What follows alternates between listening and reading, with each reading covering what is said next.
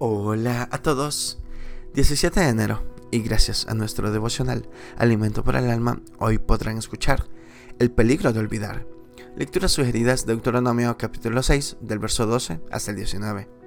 Nos dice, su verso 12, Cuídate de no olvidarte de Jehová, que te sacó de la tierra de Egipto, de casa de servidumbre. Hace poco recibí un app muy chistoso. Tres ancianas vivían juntas. Una estaba atascada en el segundo piso, su hermana sube para ayudarla. Subiendo las gradas toma un descanso y se le olvida si iba subiendo o iba bajando. Luego llama a la otra hermana y le pregunta, Antonia, ¿yo iba subiendo o iba bajando? En el libro de Deuteronomio, Dios advierte a su pueblo para que no se olviden de él cuando estén en medio de la prosperidad económica.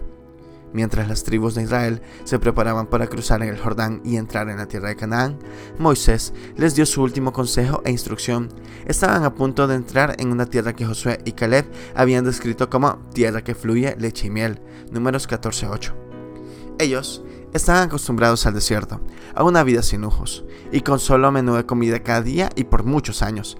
Pero en verdad la mayoría de las veces, cuando Israel estaba en una buena condición económica, se olvidaban de Dios.